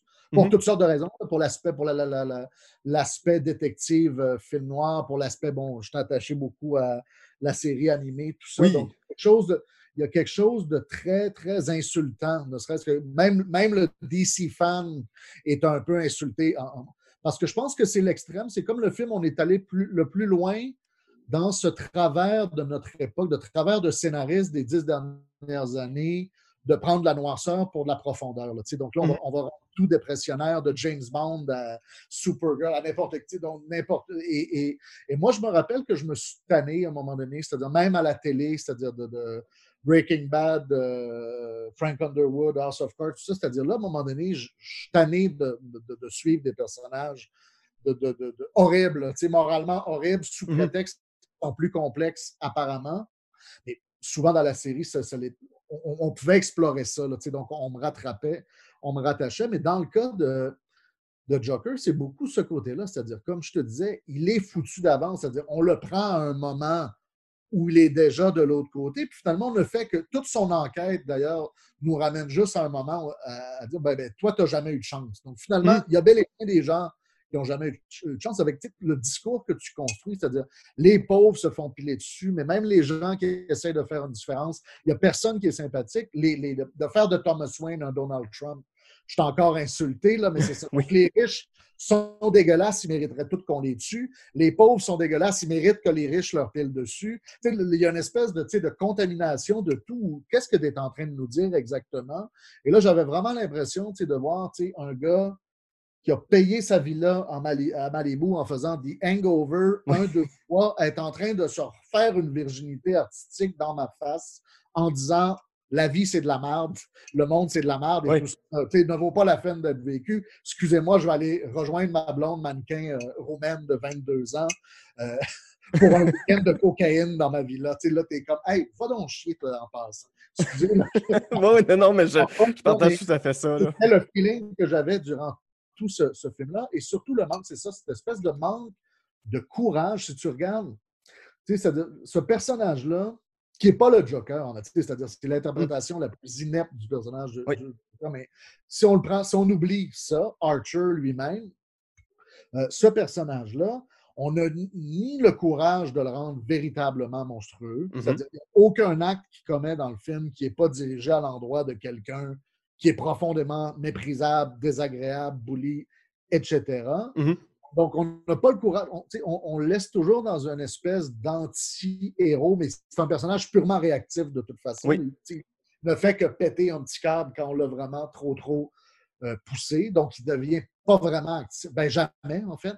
Mhm. Et euh, donc, on n'a ni le courage d'en faire un monstre, ni l'humanité, l'empathie d'en faire quelqu'un d'humain. Et ça, ça, cette espèce de, de- de façon dont ce film-là essaie d'être une pause à, à- au- au- à- à l'orange mécanique des temps modernes, pause à la proposition dérangeante, alors que, alors que le scénario ne se mouille jamais. là. C'est-à-dire, Comme je te dis, on le montre, il est déjà trop tard. Sa mère, je veux dire, dès sa naissance, et que ça finisse par être toute la faute de sa maman, ben, Bien voilà, sûr. tu sais, Bravo, bra- Bra- bravo pour l'effort féministe. C'est-à-dire, plus tu creuses, plus tu es dans. Donc, ce personnage-là, en même temps, c'est ça, c'est que tu essaies de le rendre pathétique, mais tu ne le rends pas pathétique pour vrai, parce qu'on ne peut pas empathiser tant que ça, parce qu'il y a déjà trop de facteurs qui, qui le rendent dérangeant au départ. Donc là, on est toujours dans cette espèce de, de film qui nous demande d'adhérer à rien, sinon à sa proposition globale qui serait d'être une relecture extrêmement audacieuse de, de- de ces personnages-là. Et, et Hmm. je trouve que ça, et je trouve que ça s'incarne parfaitement dans une scène qu'on pourrait étudier comme l'anti, euh, l'anti-bonne scène de ce film-là. La fameuse scène de la danse des escaliers où on, Oui. nous, où on nous déterre Rock'n'Roll Part 2 de Carrie Glitters avec là, ah, OK, ça, avec ça c'est ton moment, c'est ton, ton, ton claim to fame, non pas ton claim to fame, mais ton moment vraiment provocateur, c'est de déterrer une toune d'arena composée par un pédophile pour nous montrer le, le- le- le- tu sais, ton, ton acteur qui danse dans un moment qui devrait être un moment de prise de puissance, mais qui n'en est pas vraiment un parce qu'il n'y a, pas de vraie prise de puissance à Ouais. aucun moment. Même, même quand il tue De Niro, l'animateur, il est encore en train de pleurnicher et de dire Je fais ça parce que tu n'as pas été gentil avec moi. Mhm. Vous n'avez vous avez pas été gentil avec moi. Avec, tu sais, il y a un moment où tu te dis quand est-ce qu'il va arriver, quelque- quand est-ce que ce film-là va oser me dire quelque chose? Et quand ce film-là va oser me dire quelque chose qu'il assumerait et, et- et dont il ne donnerait pas euh, l'idée contraire à la fin. L'espèce de, jeu plus ou moins, euh, plus ou moins, euh, voyons, j'allais dire, voyons, plus ou moins sixième sens slash Fight Club de la, Oui. de, de la qui est en train de raconter, ben là, ce n'est que la dernière des démissions d'un film qui démissionne de lui-même à toutes les cinq minutes. Là. Mhm.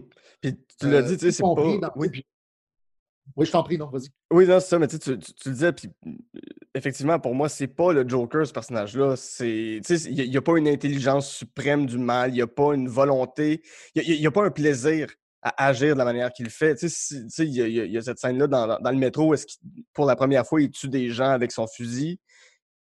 Puis il y en a un qui le laisse un peu traîner euh, jusqu'à temps que le gars meure par lui-même. Mais je me suis dit, s'il le tue, mais avec plaisir, là, déjà là, on a plus Ouais. un Joker. Oui, mais. Non, non, c'est ça. la- Et, et, ben, c'est ça, juste cette idée-là que, ben, d'une part, qu'il ne soit pas très, très intelligent, Oui. et d'autre part, qu'il ne soit pas du tout drôle. Tu Oui. C'est-à-dire, là, là c'est comme. euh, et, et- Joker, ben, souvent, il y a cette idée-là du Joker qui n'est pas vraiment drôle, mais que c'est la limite de l'humour. tu sais, C'est-à-dire, c'est l'humour comme agression. tu sais, Comme, euh, Mhm. ce que, ce que le- le- la version de Nolan avait bien compris. Tu sais, Quand tu voyais Heath Ledger arriver et faire disparaître le crayon dans le, dans le du gars, t'es comme OK, ça, je pense que ça, je pense que c'est une proposition. tu Ils ont compris ce personnage-là. Et là, tout à coup, on est dans, cette es- dans, dans- dans un enrebours euh, euh, total, tu sais, qui est, qui est bien, bien difficile à, à accepter. Jusque dans la performance, c'est-à-dire qu'on laisse saluer cette performance-là. Moi, Phoenix est un, est un des acteurs que je préfère de, de- de sa génération. Complètement. Mais encore là, c'est une performance qui, qui est un peu vide par le, par le fait ben, que son rapport à la maigreur est purement. C'est-à-dire, là, je ne sais pas si c'est un défi qui s'était lancé avec Christian Bale, de dire OK, moi, je suis capable aussi, mais sa maigreur ne sert. A de pornographique le fait de ne servir rien d'autre que- que- qu'un effet. C'est-à-dire que Mhm. là, ça nous permet de montrer ça fait malsain ou ça fait encore plus de tordu qu'il soit maigre comme ça, puis qu'on puisse montrer son dos. Mais il n'y a pas de vraie raison à, à- à ça, euh, Mhm. que, ben, c'est ça, ben, c'est ça, c'est Todd Phillips. Tu c'est comme j'ai vu des films où des gens avaient beaucoup perdu de poids pour une performance. Donc, ça doit être un signe d'une bonne performance, comme de filmer ça, ça doit être un bon signe de démence. tu. Donc, là, t'es- c'est ça, tu es, vraiment dans, des, dans une activation de signifiants cinématographiques éprouvés qui se demandent jamais qu'est-ce qu'ils sont en train de qu'est-ce qu'ils sont en train d'activer euh, comme, signifi- comme signification, mais aussi Oui. comme, dans, dans leur dimension euh, morale. Pour, pour moi, c'est pas une faillite. euh, pour, pour les gens qui l'ont défendu, c'est pas de vouloir absolument faire la morale à ce film-là, c'est vouloir, tu sais, c'est- c'est c'est c'est une morale pour moi qui est esthétique, c'est une question d'éthique. Tu es dans un film qui conjure, tu sais, qui conjugue plein de, de- de figures cinématographiques très, très fortes pour dire absolument rien. Et non seulement tu, tu, tu- tu- dis rien, mais on, on- dirait que tu annules même la possibilité que ton film euh, puisse être interprété comme, comme, euh, euh, comme un message quelconque par, Oui. par qui est en train de le recevoir. là. Ça fait que ça, ça, ce côté-là de je suis juste toujours en train de me battre avec ma propre interprétation, puis de dire, ben, c'est ça, donc je te mets des signifiants bouleversants, ben, c'est ça, il y a un meurtre, il y a de la folie, il y a de la maigreur, le, quand la mère arrive, il y a de l'abus, il, y a, de- l'abus sexuel. Donc là, je fais la collection complète des, des- des- des méfaits, des choses qui peuvent bouleverser le spectateur, mais je suis toujours seulement dans les faits parce que sur tout ça, je n'ai absolument rien à dire, moi, Tom Phillips, qui rentre en présentement dans ma décapotable vers ma villa de Malibu. Exact. y a-tu des choses qu'on a oublié de dire? ben, tu sais, pour, pour, pour, pour, la joke un peu, mais pour, pour énerver des amis qui me le défendaient, je disais ce film-là est plus proche des gags juste pour rire, dans la mesure où on dirait que la ville, c'est mise ensemble pour descendre un gars jusqu'à la finale. Tu sais, tout le monde est contre lui à un moment donné, ça se peut pas. C'est- impossible. Ça- pour moi, scénaristiquement, ça, ça tient pas. Oui, oui, puis le manque, c'est même le punch avec sa, sa, sa pseudo-blonde. C'est un des moments les plus forts, par exemple, quand, quand il se réveille, là, quand, quand il est là-bas, puis que tout à coup, euh, il se rend compte ben, qu'il ne l'a jamais connu, là, Mhm. dans, dans le fond, là, mais qu'il est encore, bon, qu'il est encore un peu du vol, là, ou quelque chose qu'on a déjà vu. Mais même ce moment-là, ben, c'est ça, c'est, ben, ça revient à ce que je disais, c'est que tu n'as même pas l'empathie de, de, de, de, de, de, de- de- de nous faire, en- tu sais, de, de, donner quelque chose qui pourrait faire en sorte qu'on comprenne sa perte et qu'on comprenne sa chute. Il n'y a, jamais- y a jamais rien, c'est juste, euh, c'est juste un job euh, 2.0. Tu sais, C'est comme ces malheurs n'arrivent. ses malheurs n'arrêtent jamais. de toute façon, il n'a jamais connu un autre État que, que, celui-là. je ne sais pas, il y a une espèce de, manque. Euh, ça, comme propos, je trouvais ça euh, très grave, finalement. Mm-hmm. de, dire, il y a des gens. Euh, tu sais, ça, c'est comme, il y, a, quelque chose, tout en voulant avoir une pseudo-sympathie pour les masses contre le 1% tout ça, ben, ce que tu es en train de dire est, tellement. Tu es en train de dire, il y a des gens, ben, dans le fond, non seulement qu'ils n'auront pas les mêmes chances que les autres, ce qu'on sait et ce qu'on doit répéter, mais qu'ils ne les ont pas ontologiquement, même à l'intérieur. Ce gars-là, il n'est pas drôle, il n'a pas de talent. Au départ, il a été adopté par une folle, il a été, il a été, il a été abusé, il a été, mm-hmm battu. Donc, ce gars-là, il y a des gens qui n'ont aucune chance, de quelconque façon que ce soit, de tirer leur épingle du jeu dans, ce monde-là. On dirait que, je sais pas, on, dirait qu'on dit le contraire d'une chose en faisant ça. ça. voudrais dire ça de façon sympathique, avec une honnêteté brutale. Il y a des gens qui sont foutus d'avance en, en Amérique, mais en fait, tu le fais d'une telle façon que c'est, là, c'est pas un commentaire politique, c'est un commentaire philosophique, c'est un commentaire existentiel. Tu es en train de mettre de l'avant une vision de la vie où il y a juste des gens qui n'ont aucune chance et, qui n'ont pas de valeur, en fait. Et mm-hmm. ça, ça devient très néolibéral par la porte d'en arrière. C'est que tu nous montres quelqu'un, ben non, c'est ça. Lui, ça se peut, ça, ça se peut pas. Il n'a pas ce qu'il faut pour compétitionner. Exact. Euh, sur, notre plus positive maintenant, euh, on va passer à, euh, à ton plaisir coupable. Puis là, on va tomber dans, les gros bras, puis dans le cinéma dégoulinant d'action des années 80, les, les, one-liners, avec mon, mon, acteur fétiche de cette époque-là, vraiment, Commando, 1985, de Mark L. Lester, avec Schwarzenegger, qui est, qui qui est Monsieur Gros Bras, Monsieur Univers. C'était vraiment son bébé commando. Euh, il était dans la production, il a touché à, il a touché à, à tout. Euh, pour surfer justement sur ce succès. Il y avait eu les Conan, il y avait eu le succès de Terminator qui ne devait pas marcher, mais qui l'a mis sur la map. Mais je pense que son but, ça n'a jamais été de jouer les méchants avec Commando, c'était vraiment sa proposition à lui pour euh, passer du côté des héros et, formuler sa, propre version, sa propre proposition de ce que l'héroïsme serait.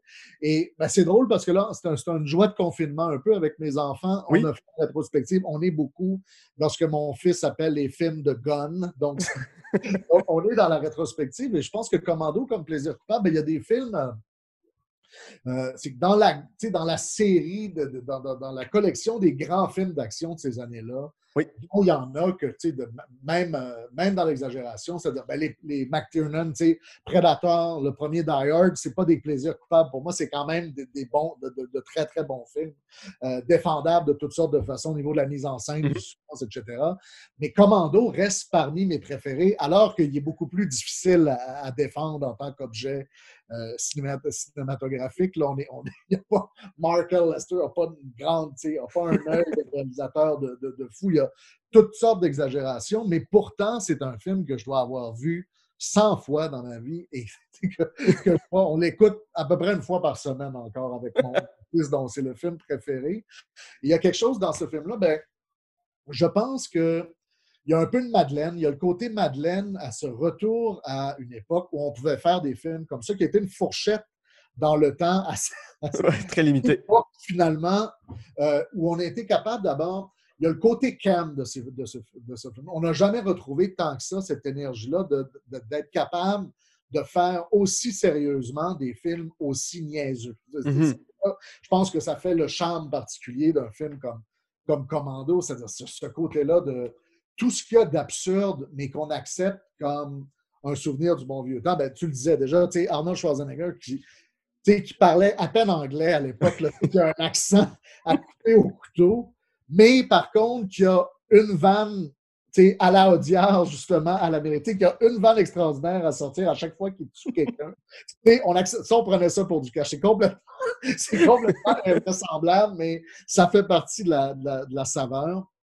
Un espèce de, de violeur, ben, dans le cas de Commando, il est allé chercher, entre autres, Vernon Wells, qui, qui, avait joué dans, Mad Max, euh, euh, Mad Max 2 dans The Mhm. Road Warrior, tu sais, pour faire le légendaire Bennett. Mais déjà, tu sais, tout le côté offensant de, de ce méchant qui est plus que vaguement homo dans, dans le film déguisé en Freddie Mercury avec code de main. Puis là, t'es. Mais c'est quoi ce truc-là? Tu sais, Puis le, le sous-texte homo-érotique ou homo-BDSM à la fin devient. Tu sais, ça n'a juste plus de rapport dans les répliques. Et ça m'a fait rire parce que je lisais des textes là-dessus cette semaine. Des entrevues avec Mark Lester, par exemple, le réalisateur, tu sais, qui disait Moi, ça m'a toujours insulté qu'on dise ça parce que, tu sais, je- que, que- que- quand on me demande si Bennett doit être vu comme quelqu'un qui est homosexuel, parce que, tu sais, je vois pas, je comprends pas les gens qui disent ça.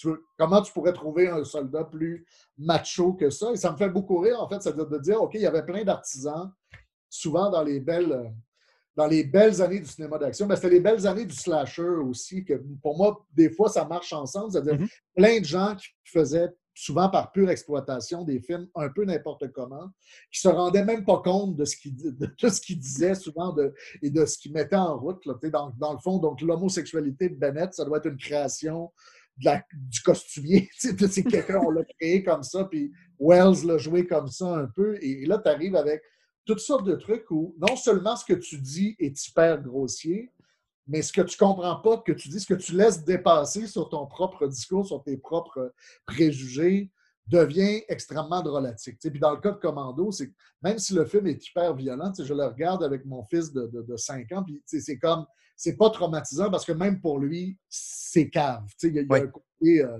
bien sûr, le, le- le- à part dans certaines séquences, mais la violence est soit tellement exagérée euh, ben c'est ça, tu es dans une espèce de Bugs Bunny. Le, le- le gars débarque sur l'île, ils sont à peu près 500, puis tu tout, Mhm. tout le monde. Il n'y a, pas de- il y a pas de problème pour, euh, pour Arnold. Avec ça, tu as cette espèce d'exagération-là qui devient toujours euh, très, très drôle. Tu as l'espèce de rapport aussi, ben c'est ça, le, fantasme schwarzeneggerien de la violence sans aucun traumatisme. C'est-à-dire, justement, il est avec Ray Chong qui est là. La fille le suit, il va chercher sa fille qui est menacée d'être tuée pour faire un enjeu par, par les, terroristes. Mais tout ça finit, il n'y a vraiment aucun problème. C'est-à-dire, je repars avec ma fille dans les bras, le caporal est là. As-tu laissé quelque chose pour nous, John? Juste des cadavres. puis comme, tout ça ne fait, ne fait pas un pli sur la différence. Toute cette image-là, on dirait que dans le cinéma d'action, à partir de Statham, Diesel, tout ça, les comédiens, des fois, sont devenus un peu plus euh, intériorisés. On, Oui. on veut plus faire des écorchés vifs. Mais là, c'était vraiment une époque, tu sais, moi, c'est Schwarzenegger, c'est j'arrive, je tue 400 C'est ça. personnes. En fait, je, suis- je suis allé voir sur, euh, sur IMDB le body count du film. Oui. C'est spécifié. Il y a 109 morts. Schwarzenegger en tue 102. fait qu'il en a quand même laissé un peu. Tu sais, 102, là, tu sais, si tu parles- c'est un film qui doit durer 1h24 à peu près. C'est comme la moyenne est quand assez élevée avec les one-liners qui, qui, viennent qui viennent avec, mais c'est ça, il y avait une façon de faire à la fois, c'est ça, la grossièreté du propos. euh, et euh, qu'est-ce que j'allais dire?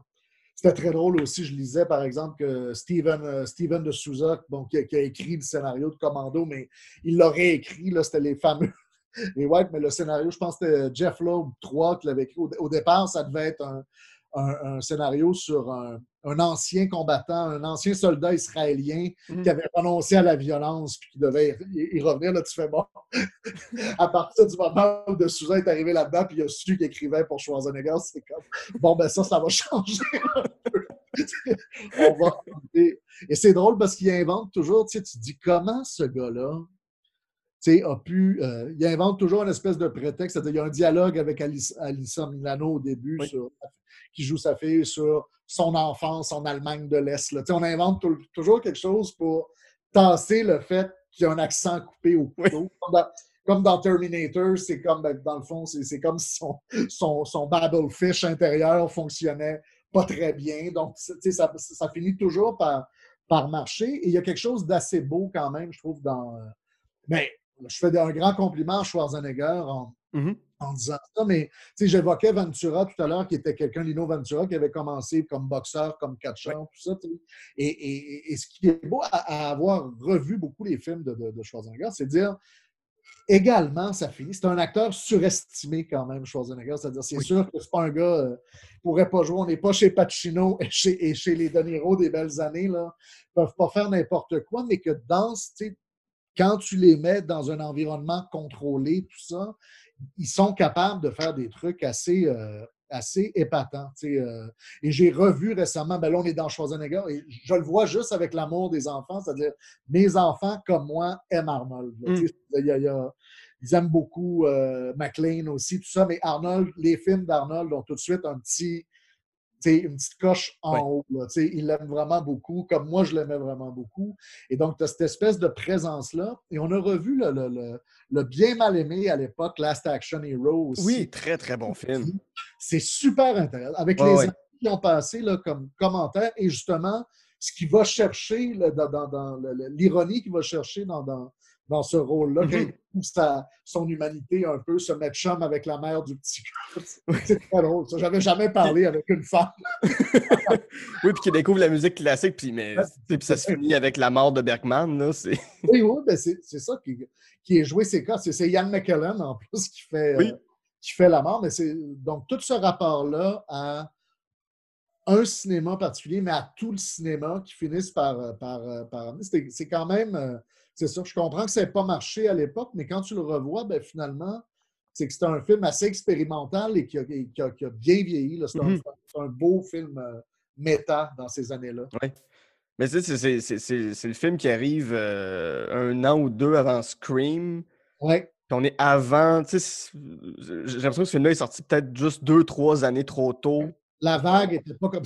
La proposition était peut-être trop gros, ben, trop grosse ou trop, euh, trop tôt, littéralement. Oui, c'est ça. On embarque euh, dans ce film-là, mais on a beaucoup, beaucoup aimé le, le, revoir. Puis je pense, moi, j'ai comme j'ai un attachement à ces films-là, c'est-à-dire je, je, travaille sur un projet, je pense que je vais finir par revenir. Tu sais, je faisais le, parallèle avec le slasher tout à mm-hmm. l'heure, mais moi, c'est beaucoup les deux genres. Comme enfant des années 80, les deux genres dominants, c'était le film d'action euh, jingoiste et le slasher, tu sais, comptait ensemble pour peut-être 70% de la production américaine euh, à l'époque. Et moi, je me rappelle qu'il y avait quelque chose de le fun comme ça que, que je retrouve chez mes enfants, c'est que ça à la fois, ça active beaucoup un regard analytique sur le cinéma parce que c'est grossier. Mm. C'est-à-dire qu'à un moment donné, c'est sûr, à 10 ans, on te fait écouter le septième saut, ben, si tu es super intelligent, peut-être que tu vas triper, mais en même temps, c'est difficile, ne serait-ce que de comprendre. Alors que dans ce jeu-là, c'est-à-dire, tu sais, chez, euh, euh,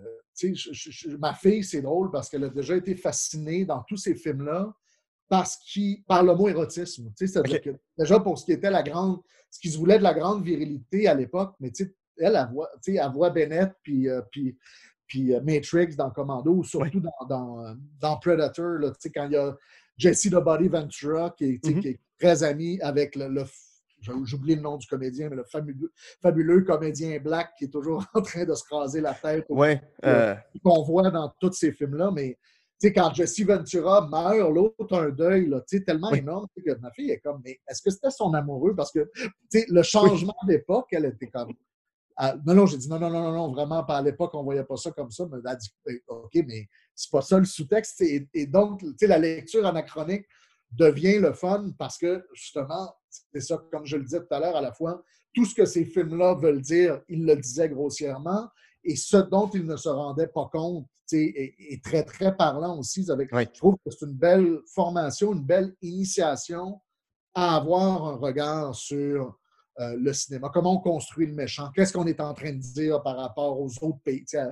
quand on s'en va à Valverde, le fameux Valverde c'est la République de bananes sortie d'un chapeau euh, pour, pour créer un, ennemi imaginaire. Avec les enfants, l'autre jour, on se disait, qu'est-ce que ça révèle?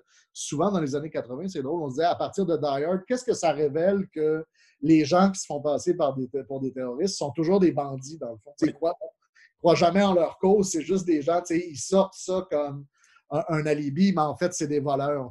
Donc là, tu peux vraiment t'amuser à te poser des questions assez énormes, mais qui deviennent assez intéressantes du fait que ces films-là ne sont pas. ne euh, gardent pas grand-chose pour eux. ne jouent pas leur jeu trop proche de leur poitrine. Là. Exact. Super, écoute, euh, c'est tellement complet là-dessus. euh, On va, on va conclure l'émission. Euh, si jamais les gens veulent te suivre sur les réseaux sociaux, ou ils veulent voir ce que tu écris, ce que tu fais, euh, où est-ce qu'ils vont? Euh, Instagram, Facebook principalement. Mhm. À mon, à mon nom, je n'ai pas, pas, de- j'ai pas de surnom exotique, je suis facile à trouver. Parfait. Puis euh, je vous invite à aller regarder Terreur 404 sur tout.tv. Je ne sais pas si sur l'extra ou si. Mais en tout cas, abonnez-vous sinon. C'est- toujours, euh, c'est toujours gratuit, on y tenait beaucoup. OK, bon. Donc, euh, allez regarder ça euh, en confinement, ça passe super bien. C'est une belle euh, réflexion sur la technologie et l'épouvante. Puis, euh, chapeau pour cette série-là. Ah. Et euh, mon nom est Guillaume Saint-Cyr et avec euh, Samuel Archibald, on a Jean Film.